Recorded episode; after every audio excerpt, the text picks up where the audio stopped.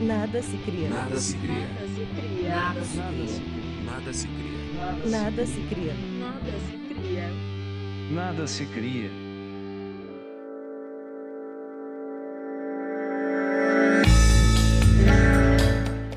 E aí, minha criatura criativa, eu sou Ayrton Medeiros, esse é o Nada Se Cria, o podcast que não veio do nada. E hoje a gente vai ouvir uma história de peso, a história de Samantha Gomes, uma gerente de vendas que um belo dia resolveu mudar e fazer tudo o que queria fazer. A pergunta é, como é que foi chegar um dia e dizer, eu não quero mais essa vida não, vambora. Primeiramente, eu não sei quem eu sou.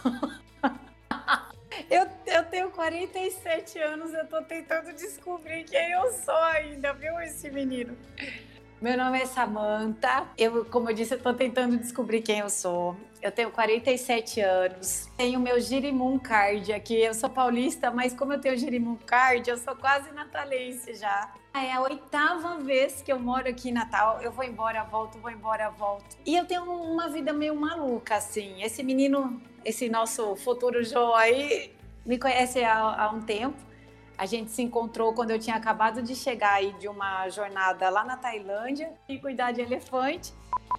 Nesse momento houve um pequeno corte na transmissão, mas ela começa a falar como é que foi o início dessa jornada, qual foi a motivação para ela querer mudar de vida.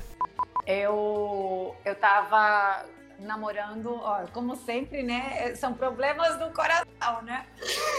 Como sempre, eu tava namorando um jovenzinho e tava lá toda empolgada e com super planos de mudar para o lugar que ele morava, que era a Argentina. Aí um dia do nada assim os planos correndo super bem. Aí um dia do nada recebo uma, uma mensagem assim de madrugada, tal, ele acabando tudo, né? E, e eu fiquei arrasada. Mas eu, eu já passei por muita coisa na minha vida, já fui casada N vezes, né? E nunca tinha me abalado. Isso me abalou assim de um jeito absurdo. Aí fui ficando triste, eu nem sou, você sabe que eu sou bagunceira, espevitada, fui Sim. ficando murcha, parecia um alface esquecido na gaveta da geladeira. Aí um amigo querido do peito que é, trabalha com aquela ayahuasca é, me Uhum. falou, nossa Samanta, você tá tão para baixo, tão triste, você não gostaria de, de fazer né, uma experiência com ayahuasca? Quem sabe te ajuda. Eu nunca tinha ouvido falar disso. Aí eu falei, né, que eu quero esse negócio de ayahuasca aí, não quero não. Aí ele, encontrei com esse menino, assim, sabe, você vai na farmácia, encontra com a pessoa, você vai no mercado, encontra com a pessoa. Sim, Encontrei com ele uma série de vezes e ele sempre batendo nessa tecla. Aí um dia eu falei assim: Olha, Deus, se for pra eu fazer esse negócio aí de ayahuasca, você me dá um. um- Eu vou encontrar com esse menino, vai ser hoje. Aí adivinha o que aconteceu, né? dito e feito. Dito e feito, encontrei o menino, aí marcamos lá de fazer o processo da ayahuasca. Eu, totalmente incrédula disso, E aqui nesse momento, infelizmente, os deuses da internet não estavam do nosso lado. E a conexão caiu e não gravou um pedaço que ela falou como foi o início dessa experiência. Mas como era verdade e eu estava lá para ouvir, ela menciona que logo ao início da experiência com a ayahuasca, ela teve uma visão de um olho, como se fosse mais ou menos um olho de, de uma pena de pavão. Foi, né? Parece história de drogado, viu, gente? Vocês me perdoem, mas foi desse jeitinho que aconteceu. Eu não posso mentir uma história que é, que é verídica. Aí o olho falou assim: qual é aqui, aqui, né? Porque eu, tava, eu tinha um emprego excelente, eu era gerente de um, de um hotel bem famoso, cinco estrelas. Eu, eu tava com a vida toda organizada, eu tinha minha casa, meu carro, tava tudo bem, tudo maravilhoso. Não tinha sentido eu ir embora, né? Mas o olho falou assim pra mim: minha filha, aqui não tem mais nada pra você nesse momento, né? Nesse momento é longe daqui. Qual é um sonho que você tem no seu coração que você ainda não realizou? Aí eu pensei, é trabalhar com elefante. Aí, só que assim, na hora você tá lá, né, empolgada, um negócio, Sim. o chá, o olho, a conversa. Contexto, né? Até que você se dá conta, meu Deus, eu tô falando com o olho de uma parte. Aí eu fiquei com aquilo na cabeça, né? Falei, meu Deus, com tantas formas para o, o ser maior se, se comunicar comigo foi logo uma, o olho da pena do pavão. Aí fui, acordei lá do negócio, né? Aí fiquei com aquilo na cabeça. Falei, não, eu, eu acredito que seja o meu desejo mais puro. Porque senão eu, eu teria pensado, né? Por que, que uma pessoa normal não vai para Paris, não vai para Nova York? Aí fui, eu ainda estava trabalhando. Aí peguei e comecei a pesquisar os centros que eu gostaria de trabalhar. E o número um do meu coração, e até hoje ele é, porque eu conheci muitos lugares que, que trabalham com elefante, é esse centro que recebe animais. É, é um centro de resgate, na verdade, né? Que tem lá na Tailândia, numa vila, assim, perto de uma cidade bem famosa que chama Chiang Mai. Aí eu escrevi, e estava aqui no Brasil trabalhando, né? Ninguém sabia do meu plano maluco. Aí escrevi uma carta para eles, falei, olha, eu tenho interesse de me voluntariar, né? Blá blá blá. Aí eles responderam assim: a senhorita por acaso é veterinária? Aí eu, não. Biólogo? Não. Não. A senhora faz pesquisas com né, é, esse tipo de animal? Não. A senhora, todas as perguntas eram não, porque o que, que eu era? Uma gerente de vendas de motel, né?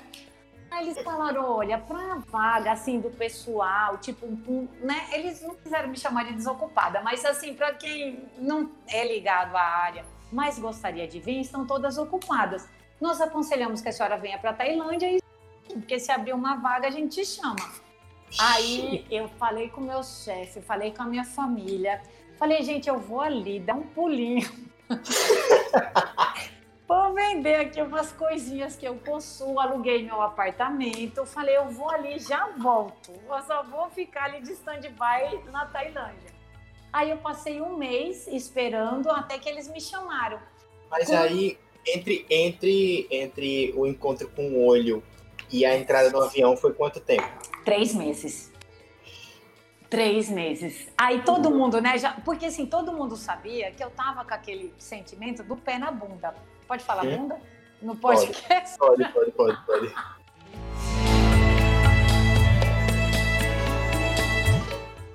todo mundo pensava assim, ai, essa menina tá deprimida, né? Ninguém botava fé. Assim, meu pai, que é o meu pai mora em Natal, eu tenho uma boa drasta, tal, né? E ninguém, ninguém, ninguém botava fé em mim.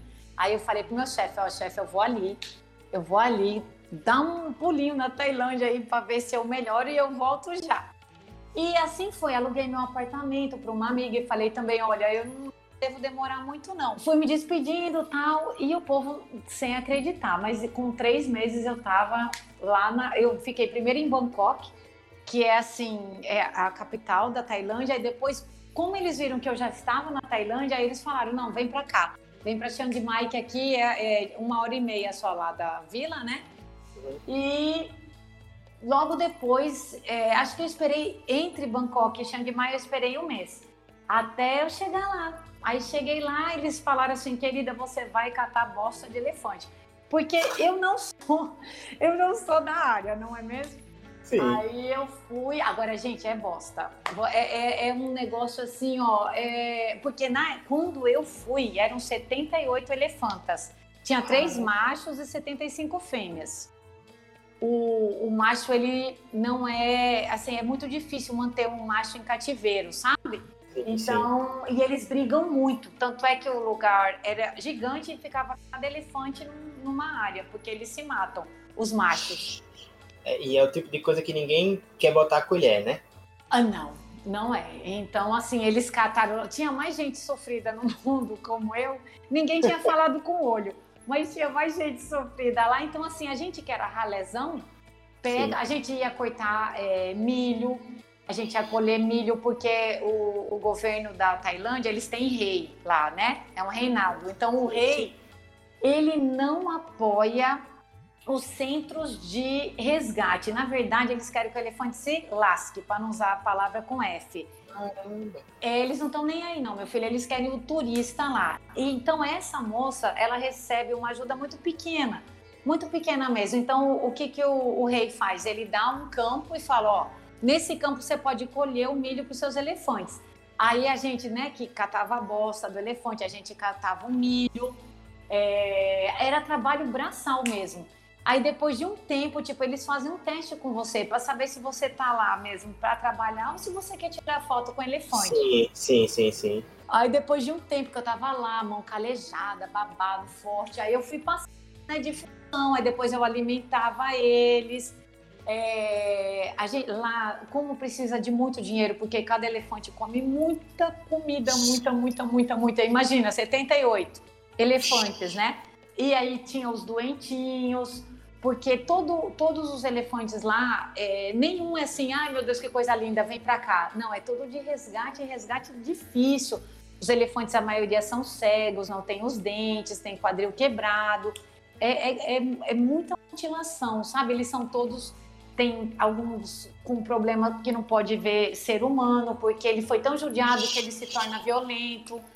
É muito triste a realidade do elefante na Ásia. E na minha cabeça, de, de gente que mora aqui no, no Ocidente, né? A gente pensa que eles são tratados como deuses, mas não é assim. Então, eu aprendi muito, muito, muito, muito, muito mesmo é, estando lá, vendo como é o dia a dia do, do elefante mesmo, da elefanta, né? Porque de 78, 75 eram meninas, elas que mandam no mundo.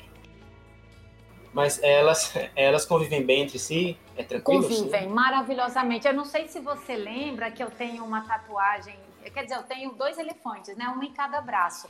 E do, do meu lado direito eu tatuei a elefanta que que ganhou meu coração, assim, que foi a primeira elefanta que eu vi quando eu cheguei lá. Ela é muito sofrida, muito doente, passou por todo tipo de desgraça e ela anda muito devagar. E quando ela chegou lá, imediatamente as outras já se uniram. Então elas sempre andam em grupinho de três ou quatro. E duas já chegaram e tomaram conta, abraçaram a Meadow e falaram, tipo, nós vamos ser seus olhos aqui, sabe? Sim, sim. Elas se ajudam muito. É muito lindo ver uma manada de, de elefantas. Elas são maravilhosas entre elas. É uma comunidade mesmo. E aí, depois que eles descobriram que você era, era de verdade, como é que foi? Então, aí você sabe que eu falo mais que o homem da cobra, né? Ah, não, a gente tá aqui pra isso. É, você sabe que eu falo muito. Então, aí eles foram vendo que eu nunca, olha, independente do que você me der, quando eu morei na Inglaterra, eu tinha 8 mil empregos, eu catava copa, eu fazia faxina. Eu não tenho medo de trabalhar, mas eu gosto das coisas certinhas. Então eles foram vendo que, que tipo, podia confiar, que eu ia tomar conta das mulheres, porque chegava gente de Louis Vuitton lá pra catar a bosta do elefante, sabe? Meu Deus. Aí eu falava assim, ó, oh, essa voluntária aí vai durar dois dias, vou botar ela bem mergulhada na bosta. Não durava nem as 48 horas, porque assim, muita gente acha lindo e pensa que vai ficar lá sentada tirando selfie com o elefante. Sim, acha isso é glamouroso. Exato. E essa mulher, o nome dela é Lek. É, tem uma coisa também muito bacana que na Tailândia eles acreditam que a mulher não pode ser um, uma tratadora de elefante, eles chamam Mahut.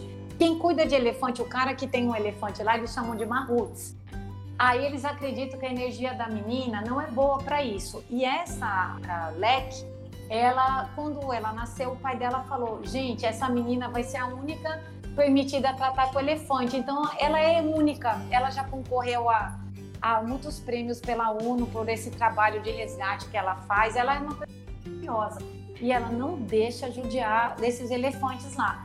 Então, assim, a gente trabalha muito, o voluntário lá do desse centro trabalham bastante. E, e, muita gente vai lá nessa esperança de alimentar um elefante é, com uma madeira. Isso é uma roubada. Se, se alguém te oferecer, ai, vamos para tal lugar alimentar os elefantes com uma madeira, corre, porque eles mataram a mãe para fazer isso, sabe? Tem muita, muita roubada. Turista é muito bobo, para usar uma palavra amena, sabe? Fica o aviso se qualquer dia você estiver andando na rua e chegar alguém com sobretudo e dizer, ei garoto, quer alimentar um elefante de mamadeira ali? Não porra, aceite. É porra. golpe da OLX. É o golpe. E outra coisa, qualquer lugar que o elefante esteja acorrentado. É, depois dessa experiência na Tailândia, eu tive a oportunidade de viajar em alguns países ali, é, Camboja, Sri Lanka, Laos. Se eles falar, ah, vem trabalhar aqui, porque depois que você trabalha lá no, nesse centro da LEC, você a, a, pessoa sabe que você, tipo, é uma pessoa séria. Só que você chega lá, eu cheguei no Sri Lanka, os elefantes tudo acorrentado e essa, esse babado aí de ai, vem aqui, traz turista que ajuda a gente para alimentar. Aí eu falei, não, eu vou chamar a polícia, porque é, um, é uma máfia muito grande, sabe? Eles judiam demais do bichinho e eles já sofrem por si só, não, não precisa ter mais a porra dos turistas montando na costinha deles. Sim. Como eu te falei do livro, né? Do, lá sim, que, eu, que eu quis falar, gente, vamos plantar semente na cabeça das crianças. Porque o turista velho, tudo que ele quer é uma foto nas costas do elefante. É. Então vamos tentar trabalhar com a nova geração. E aí, então, assim, depois que você chegou lá, o negócio não andou a passo de elefante, né? O negócio andou a, a passo de cavalo mesmo. E essa primeira, foi, foi essa primeira jornada foi quanto tempo? Olha, o visto da Tailândia, é, eu não pensei que eu fosse passar três meses. Eu não pensei. É, eu pensei assim, ah, eu vou chegar lá, vou passar uns 15 dias e tchau, né? É, e aí, no meu sonho, eu ia ficar passeando pela Tailândia. Só que, como eu tinha o visto mesmo de 90 dias, e a coisa foi se desenrolando bem, eu fui ficando até matar os meus 90 dias. Quando esse visto acabou, aí eu dei uma corridinha, porque essa mesma mulher, ela tem também esse centro é, no país que faz fronteira, que chama Camboja. Só que existe uma lei, por conta dessa história é, que o elefante atrai muito turista, é, e a Tailândia e o Camboja eles já tiveram muito, muita briga no passado, o elefante da Tailândia não pode passar por Camboja e vice-versa. Então a LEC teve que fazer todo um trabalho lá de diplomacia, conseguiu comprar um terreno no Camboja, o terreno mil vezes maior que daria para botar assim muito mais elefantes. Só que o, o povo do Camboja é mais chato assim de deixar ela botar todos os elefantes resgatados lá. Então eu passei para o Camboja porque lá ela tem ursos e cavalos também resgatados. E só tinha um pouquinho de elefante, sabe? Então eu pulei para o Camboja porque o visto era de 30 dias, voltei e fiquei mais dois meses lá. E aí eu voltei para o Brasil, que foi quando eu encontrei você. Eu passei sete meses pulando para lá e para cá. Mas só ali entre Camboja e. E a Tailândia. É, porque o visto pra gente, para brasileiro, é só de 30 dias no Camboja. Então eu fui, passei, dei uma andada lá, ainda trabalhei numa escola também, foi uma experiência muito difícil. Camboja é um país muito. Assim, a gente, a gente, nós aqui do lado de cá, eu lembro, eu sou muito mais velha que você, então não sei nem se ensino isso mais na escola, mas quando eu era jovenzinha, a gente aprendeu que teve um genocídio na, no Camboja. Aí eu pensei, ok, ponto, né? Camboja, genocídio, ponto. Só que quando eu cheguei lá e eu, eu, tive a oportunidade de, de, de, estar lá, de visitar o um museu, foi muito sofrido, porque eles, as pessoas todas eram mais novas do que eu. Era, você encontra assim, sei lá, a cada 100 pessoas você encontra talvez 10 que são maiores de 50 anos. Eles mataram todo mundo, sabe? Então é um, é um país que está começando literalmente de novo, com uma história de morte. É, é, é, é muito difícil. É difícil. E eu, eu vi assim o turismo sexual mais escandaloso do que na Tailândia, sabe? Eu vi crianças minhas desaparecendo da escola que eu, que eu trabalhava, porque eles a família troca por uma saca de arroz de 20 quilos, aquela criança que a gente sabe que vai trabalhar em prostíbulo. Foi, foi uma experiência bem marcante, assim, para mim, o Camboja. Eu amo, pretendo voltar um dia, mas você tem que ter, assim... Estômago. É, porque assim, não vai mudar, sabe, esse menino? Não nos próximos 50 anos. 50 anos. É, é um é, e é difícil pra gente. Imagina eu chegar lá, cadê fulaninho? Não, a mãe trocou por um saco de arroz e essa criança some, porque eles mandam pros prostíbulos lá da capital. É, é, uma, é, é difícil, é, é, é tudo muito novo, né? Assim, é um país novo, muita corrupção, vi muita semelhança com, com o nosso Brasil, só que como todo mundo é muito jovem, todo, a grande maioria é menor que 40 anos, tipo, eles não estão ligando para muita coisa que talvez vai fazer falta no futuro, sabe, no futuro. filho? Uma, uma, uma, solidez de, uma, de, uma, de um governo, de um Estado, né? É, e como é que pode um, um país sem os anciãos, né? Assim, eles Sim. mataram todo mundo. E foi o próprio assim, não foi ninguém de fora que matou. Ele acordou e falou: não, não quero ninguém culto aqui. Então, é, os que sobraram né, das cidades, eles iam para o campo e fingiam que eram agricultores, porque ele ainda não matou tanto agricultor. Mas, assim, os doutores, os filósofos, e o Camboja era um país de muita história. Eles, é, mais ou menos da mesma idade da Índia, assim, história de 6 mil anos. E foi tudo aniquilado, toda essa cultura. Então, é, é difícil para os nossos olhinhos daqui ver isso e todo mundo acha Entendi. normal, sabe? Então é muita loucura. Eu, eu, assim, eu tive a oportunidade de estudar história ao vivo. Eu sou muito grata Sim. por essa oportunidade que eu tive. Pois, e, e, e, assim, Samantha, em um, menos de um ano, né? A sua vida saiu de uma sala dentro de um hotel vendendo é, hospedagem para gente de fora para qualquer sala do, do outro lado do mundo, a vida na natureza, bosta de elefante, é, criança sumindo, isso tudo é. em menos de um ano. Foi. Como é que foi essa, essa sensação, essa transformação? Assim, eu sei que você é extremamente adaptável, você é o orgulho de Darwin, né? você é extremamente adaptável, mas como é que foi a sensação de mudar tão drasticamente a sua vida? foi, foi engraçado porque aquela vez, né, quando eu voltei para cá, que a gente se conheceu, a gente trabalhou aquele, aquele período de tempo Sim. junto, quando eu cheguei eu já sabia que eu não ia me adaptar aqui de volta. Eu, tudo que eu tinha estava numa mochila, porque imagina aí, você de voluntário você só ganha uma cama e uma área é. você trancar sua mochila, né? Então, quando eu voltei aquele período, e aí a, a minha amiga eu já tinha falado para ela que eu ia voltar, ela, ela me devolveu, né, o apartamento e tal. Aí, eu, quando eu pisei aqui, eu já sabia que era por pouco tempo. Aí, eu já coloquei um apartamento para vender. Eu passei exatos três meses aqui no Brasil. Consegui vender o apartamento, resolvi uh, as coisas mais sérias, assim.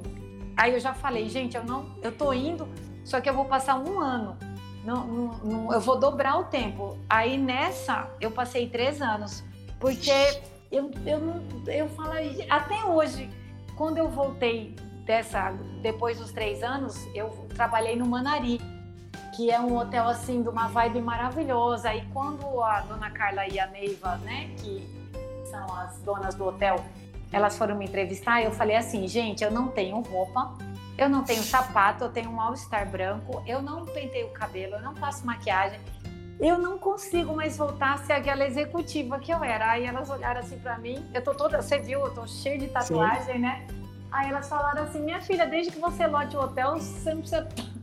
Você nem se preocupe com a sua aparência. E foi um casamento maravilhoso. Trabalhei dois anos e meio, muito feliz para elas até resolver jogar tudo pro alto de novo, que é essa minha nova, minha nova eh, versão da roça.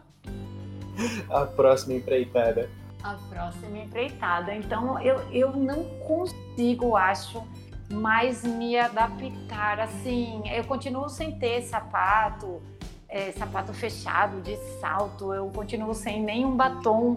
Eu, eu me adaptei a viver do jeito que é lá, sabe? É, é, eu me adaptei, assim, às vezes eu, alguém me dá, ai, me dá uma calça, aí eu, eu me sinto na obrigação de ter que dar alguma coisa para aquela calça nova caber na minha mochila, porque eu não consigo conceber ter mais coisa que cabe na minha mochila. É, é uma, uma ótima filosofia, é uma filosofia de vida. Você já é... trocou de mochila desde que voltou? Ou é a mesma? Eu, eu, tive que trocar, porque eu fui acabando a coitada. Imagina lá na Índia, naqueles trem é. lotadão. Eu era Só... espremida igual um sanduíche, a pobre da mochila também. Aí eu troquei de mochila aqui.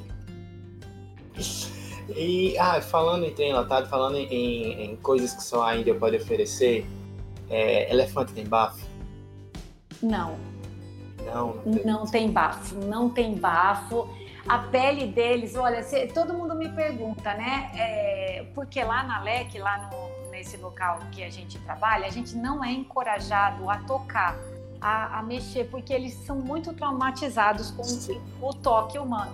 Só que alguns, é, principalmente os que eu, eu lidava mais, é, eu não aguentava. Às vezes eu botava a mão, sabe? Ou assim na barriga de lado, sempre para ela entender que eu não queria machucar, não pegava nunca na orelha.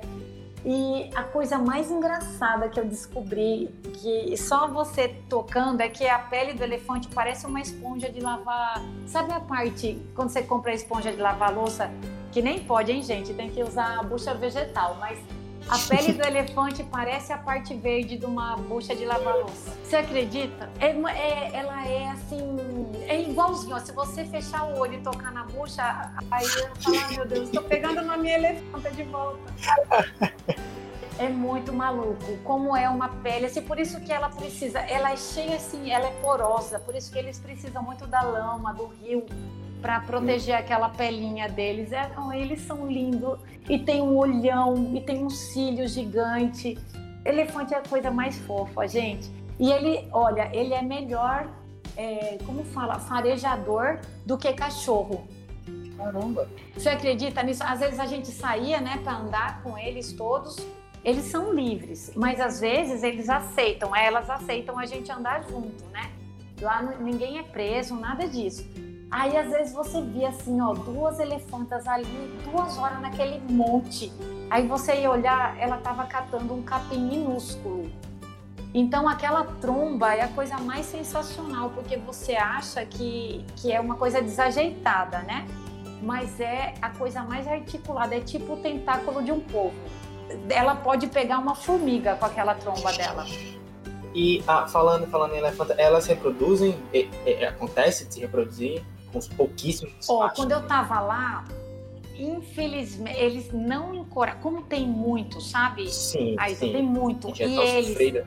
Exatamente. Elas não, lá no centro, eles não encorajam. Tanto é que fica um elefante em cada canto. Só que a fêmea no cio, ela solta né, o, o, o feromônio lá. Aí eu, eu tive a oportunidade de ver isso. Os, os, os elefantes ficam, olha, enlouquecidos, eles ficam enlouquecidos. Aí elas deixam ele cruzar. E é muito legal porque assim, ó, as fêmeas podem matar os machos, apesar deles serem maiores, né, e mais fortes.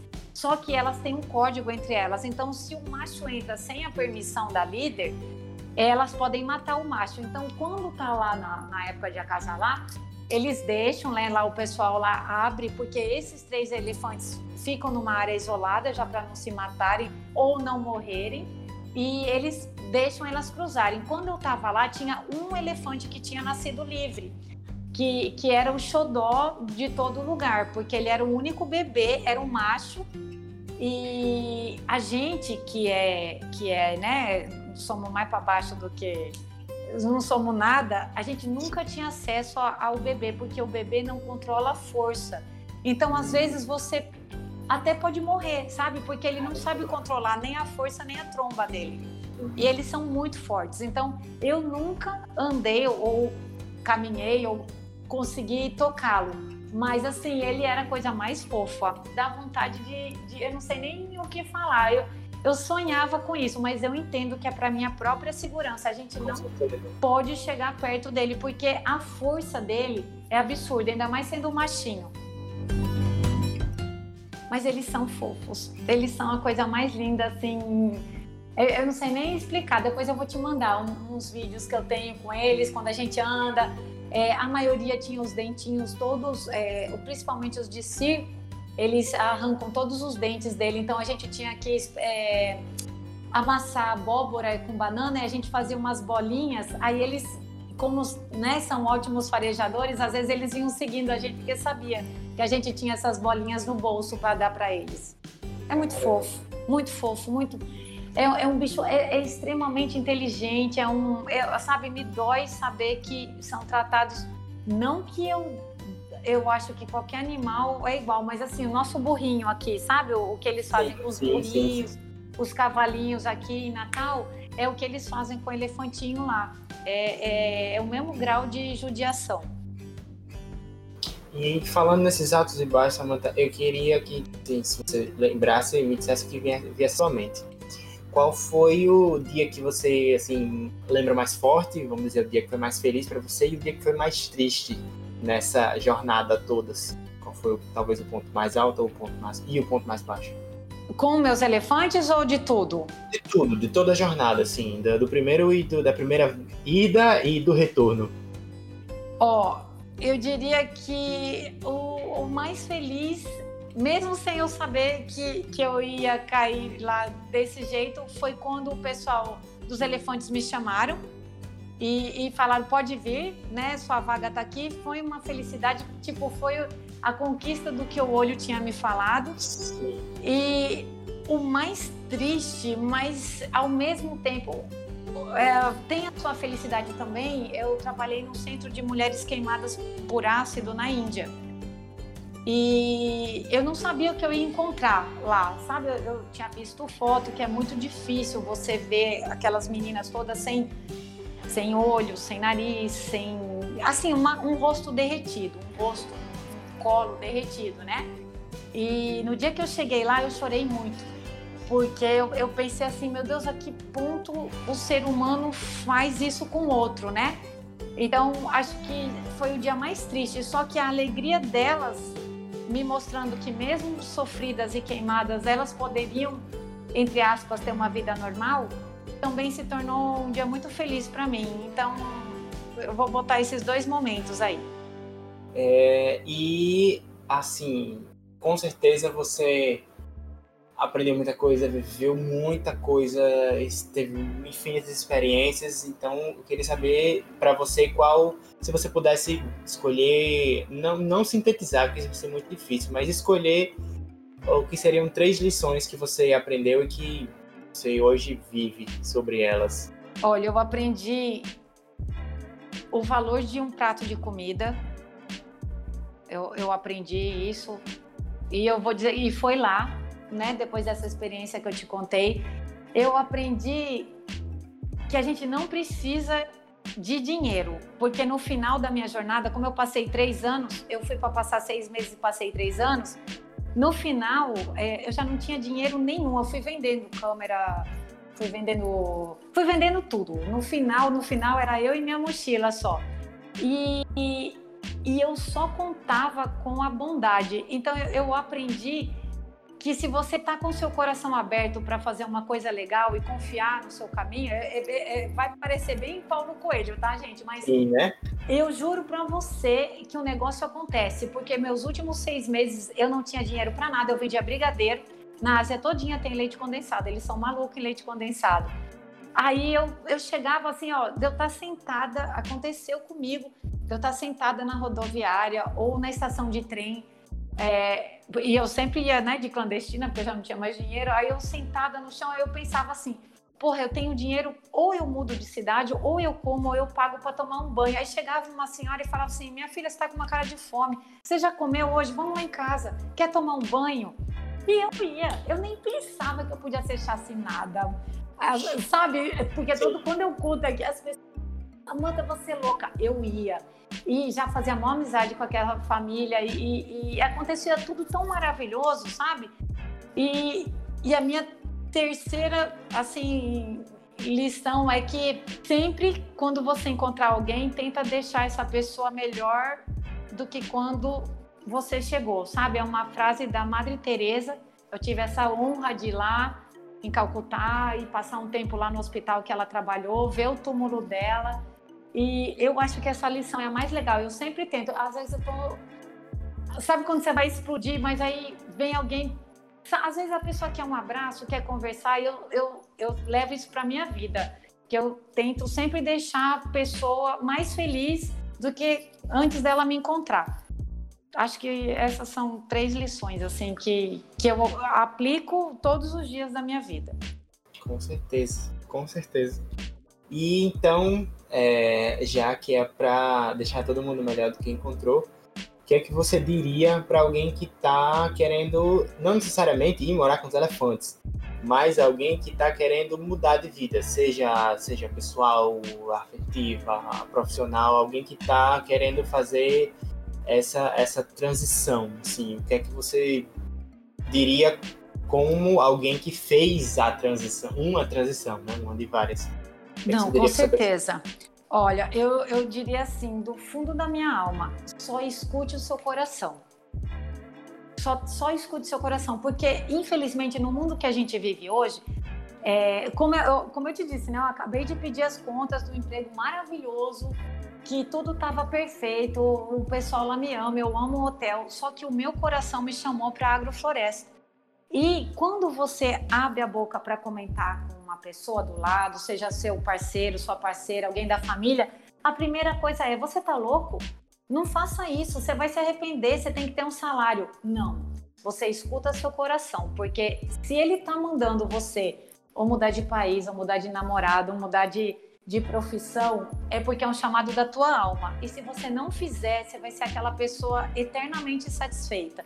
Então, o meu maior conselho, e eu digo, né, pela minha própria experiência, Sim. quando eu tenho um chamado, eu fecho os ouvidos para o mundo externo e sigo só o que meu coração está mandando. Posso me lascar? Posso, mas pelo menos eu fiz o que eu achava que era certo.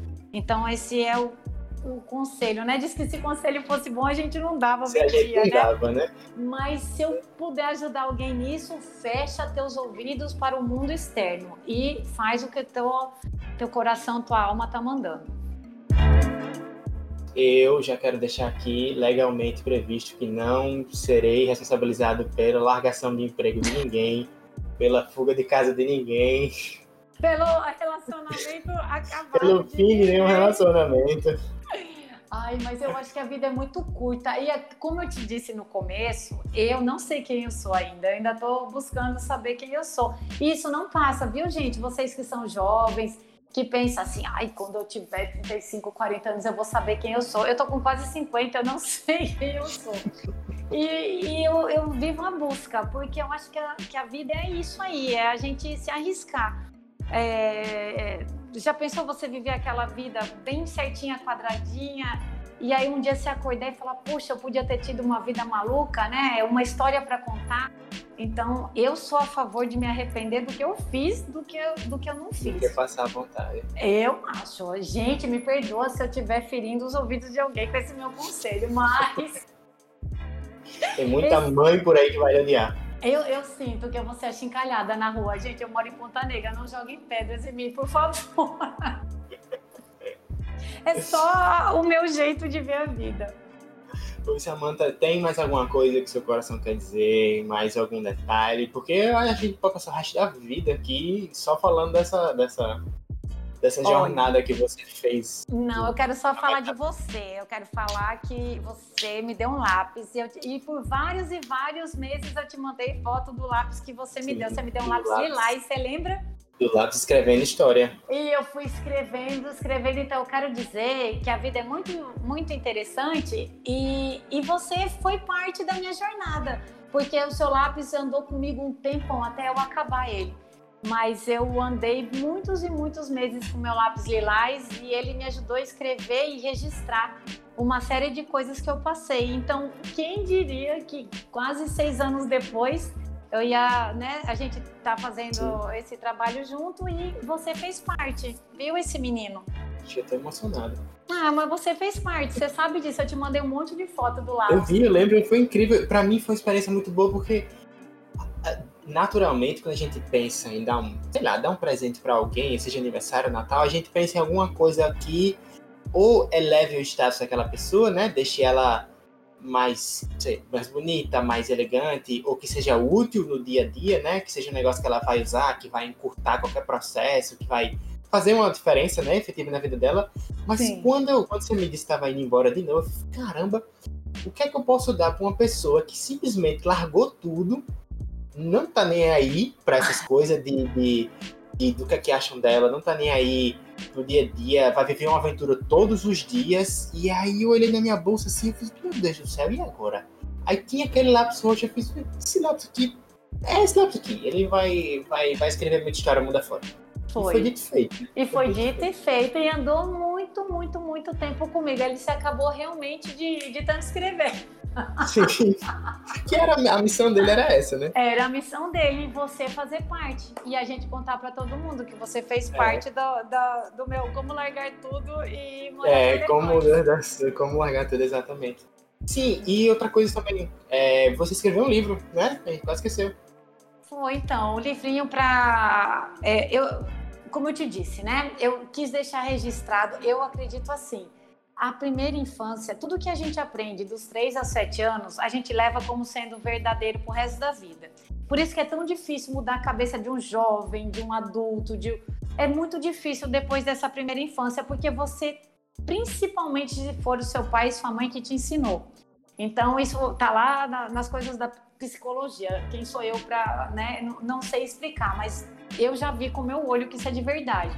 Então, quando eu voltei, eu quis escrever um livrinho é, focado nesse, nessa primeira infância, aonde eu, eu, conto assim um pouquinho de alguns países. Nesse, nesse livrinho eu falei da falei da, do Sri Lanka, né? Que foi é, é, um lugar também que mora no meu coração. Sri Lanka, Índia, Nepal e Tailândia. E fala essas coisas, gente. Vamos nos abrir ao novo, porque o livrinho é, é a Sam, né? Chama Sam Aventureira, com uma amiguinha dela que é uma sereia chinesa. E, e, é muito bacana ver a reação das crianças, tipo assim, não, a, a, a sereia tem que ser loira. A Sam podia ser morena, mas a sereia loira. Então eu fui mostrando para as crianças, não, quem foi que te disse que não existe sereia chinesa, né? Então fui falando da diversidade, falei é, dos monges budistas, é, mostrando assim as roupinhas, é, falando que a gente, por exemplo, na Índia, né, onde as vaquinhas são sagradas, onde a comida é completamente diferente, para ir gerando uma curiosidade na criança, pedindo respeito aos animais, no caso da elefanta, né? Que a, ela chama Meadow, a, a, essa elefanta cega, que é a dona do meu coração e a tatuagem do meu braço. Ela pedindo para as criancinhas: ah, por favor, não deixe mais ninguém montar nas costas dos elefantes. E, e é um trabalho bem bacana. Eu, eu sou muito realizada com meu livrinho e espero que isso né, coloque sementes na cabeça das crianças para que quando elas cresçam elas possam preservar a natureza e ter um gosto pelo diferente, um respeito pelo diferente, né? E a proteção dos animais. E uma certa curiosidade também, né, pelo diferente. Com certeza, né? Por exemplo, a, a, como eu te disse, a, a, sereia chinesa ou a comida que eu no livrinho eu coloco uma comida que parece um cone e é um pão indiano. Então, eu amo, sabe, o feedback das crianças é, é a melhor parte para mim. Um dia a menininha chegou para mim e falou assim: "Ô, dona São Aventureira, por que que você tá aqui no livro comendo um chapéu de palhaço?" Porque é um come. Aí eu, não, filha, isso aqui é um pão. Aí eu tenho as fotos dessas coisas todas do livro. Aí fui, mostrei para ela. Ela, mamãe, não era um chapéu de palhaço. A, a dona sua aventureira está comendo um pão indiano. Então, assim, eu tenho certeza que quando ela crescer, ela vai querer ver isso. Ou vai querer comer isso, sabe? Então, são pequenas janelas que a gente abre na cabecinha delas. Ou mesmo é, o Sri Lanka, né?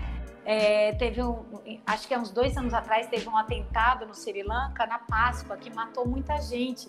E um menininho que tinha comprado o livro, ele me ligou, era filho de uma amiga minha e falou assim: Nossa, tia Samanta, é, eu sei onde é o Sri Lanka, tava lá no livrinho, você viu o atentado? E aí eu até chorei de emoção, falei: Poxa, é uma semente que eu tô plantando, né? Que no amanhã, de repente, esse menino vai querer ir no, no Sri Lanka, porque são países como é que, né, criança nem, nem pensa na, na Ásia, né, quando a gente é criança, principalmente do lado de cá do mundo.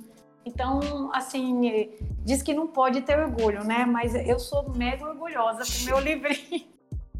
Eu tenho que praticar, tenho que melhorar em mim esse negócio do orgulho, mas, gente, eu... Ah, não, mas quando você ouve esse tipo de coisa é impossível, né? Só de você imaginar que, que você conseguiu oferecer para ela uma empatia a esse nível, né? Dela ver algo na televisão e saber qual esse lugar, pois alguma, é. ela se importa com esse lugar, isso já. Né, já... assim, eu, eu fiquei, eu, eu fico orgulhosa. Toda vez que eu faço um lançamento, um evento com livrinho, aí o livro é bem pequenininho, ainda mais, né, porque para criança, né, a maioria ainda é o papai e a mamãe que lê, um ou outro que lê, então é muito rápido a resposta. Aí, e aí, você gostou? Aí às vezes o pessoal, não, não gostei. Aí eu, ah, é mesmo? Por quê? Ah, porque essa sereia não abre a boca, ela não fala nada. Não sei porque você botou essa sereia nesse livro, sabe? É tão. É tão. O feedback é. é, é, é eu, eu choro de rir e às vezes choro de emoção, assim, da, da resposta das crianças. Pois, Samanta, foi um prazer inenarrável estar na Prazer sua foi presença. meu. Ai, esse menino! essa- essas histórias todas e, e de, principalmente de ouvir de alguém que teve um vislumbre de, de como dizia é, aquele poeta que eu nunca lembro o nome dele, Eu. Que ele disse Só que o mundo é grande. Ah, o mundo é grande. Eu pensei que era só sei que nada sei. Também, né? Mas é, é- eu, sempre, eu sempre penso muito naquele outro que diz que o mundo é grande É. e cabe não sei o que lá, mas essa parte do mundo é grande, essa frase por si só, eu acho que ela já é muito, muito forte, né? Quando a gente se dá conta que tipo, o mundo é muito, muito, muito grande mesmo, e dentro Muito. dele tem outros bilhões de outros mundos e outras vidas que a gente pode viver. É verdade. E cada passo que a gente dá é caminho para uma vida diferente, né? Uma realidade diferente, um mundo diferente que a gente tá caminhando. Sem E aí eu vi de alguém que foi, viu e venceu é, é sensacional, incrível. incrível. Ó, e eu queria te pedir uma licença, ah, a gente está terminando, mas eu quero, é, se você me permitir falar uma coisa, que às vezes as pessoas vêm para mim e falam assim, ah, Samanta, eu queria ser muito igual você, eu queria ir lá para Tailândia, eu queria ir lá para a Indonésia, eu queria ser igual você, ajudar na Índia.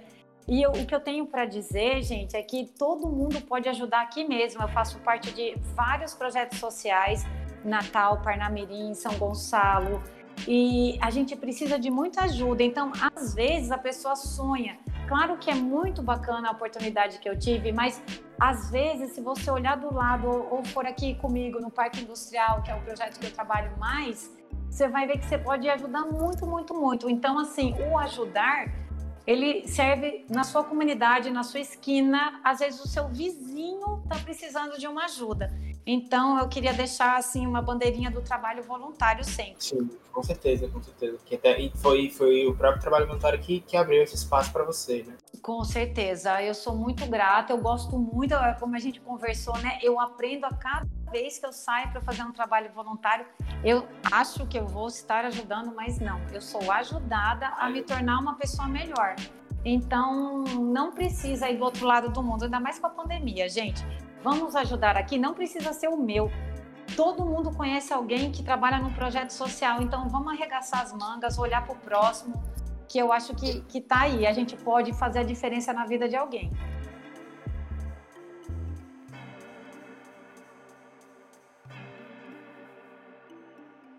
Pois é, meu tratador de elefantes. Essa é a história de Samantha, uma mulher que com muita coragem inventou e reinventa a própria vida todos os dias. Por hoje é só. Se você tem algum recadinho do coração, pode mandar para o nada se cria podcast@gmail.com ou falar lá no Instagram nada se cria podcast. Um abraço de elefante e até a próxima.